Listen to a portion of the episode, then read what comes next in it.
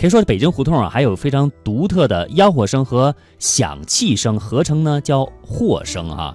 这个吆喝声啊，是忽高忽低、时远时近的，可以传送出一种悠长的韵味。那有的小贩儿他不用吆喝，就用手里的这个响器召唤顾客。哎，人们一听到这个响铁发出的那种颤颤巍巍的金属声啊，就知道哎是理发的来了。对，这个我小时候也听过。是磨刀的来了，等等没错。哎，那一听到大的锣鼓声呢，就知道耍猴的来了啊。小时候我也看见过这耍猴的。那如果说再一听到木头梆子响，就知道是卖油的来了。再听到这种拨浪鼓的响声呢，就知道哎，女孩喜欢的卖针线的、香粉的小百货的人来了。哎呀，其实以前我觉得走街串巷的那种卖小百货也真是挺好玩的。对，可惜现在很难听到和见到了。对，胡同的吆喝在音调和趣味方面呢都很讲究。比如说，吆喝的气要足，嗓子要脆，口齿要清白，韵味要浓，还要运用花腔、滑腔、甩腔，特别最后一个词的音调转折要有韵味。我觉得这个功夫可能也不比我们学播音来练嗓子开声没准差跟那个这个唱戏的也都有点同样的发声方法。是的，是的，有的吆喝呢，既有音乐性，又有文学性。这些吆喝呀，都渗透着民间的欢乐的幽默的趣味。嗯，世界历史上许多古老的城市都有这种吆喝。一五四五年，有一位名叫特留克的学者编了一本集子，就叫做《巴黎每天发出的一百零七种吆喝》。其实呢，巴黎的吆喝远远不止这个数目。著名的京剧艺术家。翁偶红根据他自己几十年亲耳所闻，记录整理了北京城里三百六十八种吆喝声。当然呢，实际上北京的吆喝也远远不止这个数目。嗯，俄国的学者巴赫金认为，巴黎的吆喝在民间的露天广场和街头文化当中有重要的位置。这些吆喝声一面显出了一种有血有肉的、充满广场喧闹的生活，一方面呢，又渗透着民间节日的幽默的气氛。翁偶红说：“北京城里的吆喝是一种充满感情的生活之歌，能够给心灵短暂的慰藉，又是一闪而逝的美的享受啊！”对，这就是城市的声音哈。那其实说到我们的香港或者广州啊、广东这个地区，呃，像香港我们知道有著名的叮当车哈，那种当当的声音，我们知道，哎，这个是很有香港本地特色的声音。那北京的这种特色声音呢，天空中有歌哨。啊，这个胡同里面有这些吆喝的声音。当然，现在啊，北京的古街小巷面对这些独具特色四合院，我们可能，呃，会感到少了某种东西啊，就是哎，老北京们熟悉的吆喝声。那下面时间，我们就通过专题一起呢，去缅怀一下这种声音。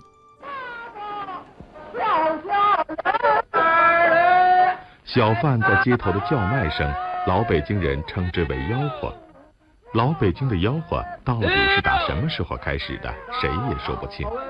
但您要是在老北京做点小买卖，不会吆喝那是绝对不行的。吆喝在老年间的北京就是招牌，就是幌子。您要是吆喝的不是味儿，您这买卖还真就做不成。下面时间我们听一个相声片段，来了解一下这种吆喝的感觉。到了夏天也是夏天，卖这个冰激凌雪花酪，吆喝起来怎么吆喝？冰激凌来雪花酪，好吃到给尝尝口道。给的也是多来，盛的也是多，又凉又甜又得好喝呀！蹭蹭蹭蹭蹭，哎，像这种调调子，你你就得是从小的北京孩子，你才学会了。说我乡下来一孩子这样卖，你连这学会了这调你都学不会，人家也不买你的，你做出来就不是味儿。所以说卖什么都得有，先得学吆喝，你冒充不了。哎，这就跟那大买卖那字号那是一样，所以这个这个吆喝非常重要。听到这儿，您得问了，咱老北京的吆喝是个什么样的呢？这不，北京城出了一个有名气的吆喝大王臧洪，臧老爷子就因为吆喝的地道，如今已为一百多部京城影视作品配过音，商家开张。或者谁家办个红白喜事儿，也都爱请他去吆喝几声。连老爷子本人也没料到，这快要失传的老北京民俗，如今竟红火起来。您要是真想了解咱们老北京的吆喝，就先听老爷子吆喝几声，品品这地道的京味儿吆喝是个什么调？炒豆啊，豇豆啊，炒豆熬香油啊，豇豆蘸窝头。炒豆啊，哎，大妈，哎，好有，哎，今个豇豆多啊，好行啊，您吃涮肉啊，行。北京历来是一个买卖人集中的地方，随着北京买卖铺子一天比一天红火，吆喝也就越来越丰富。一年四季，各行各业都有着不同的吆喝，最终分成了东南西北城九腔十八调。这吆喝多了，自然就有了高低上下。吆喝出来，光让人听着是那么个味儿还不行，老北京买卖人讲究的是嗓子，吆喝出来嗓子洪亮，字正腔圆，隔老远都能听得真真的，而且生动风趣，让人爱听，来买他的东西。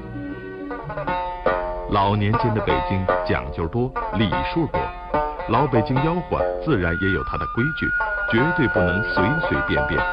在街市上吆喝，讲究音短、甜脆、响亮，让人听起来干净利落。过桥，米线了啊！吃啊，不动。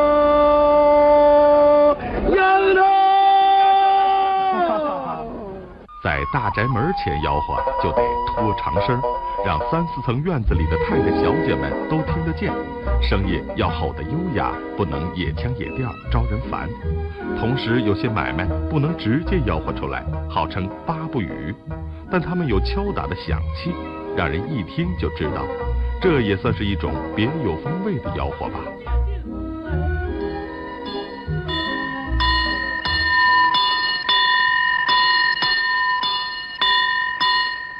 老北京吆喝中的夸张，是老北京买卖人为了吸引主顾、宣传自己的一种技巧。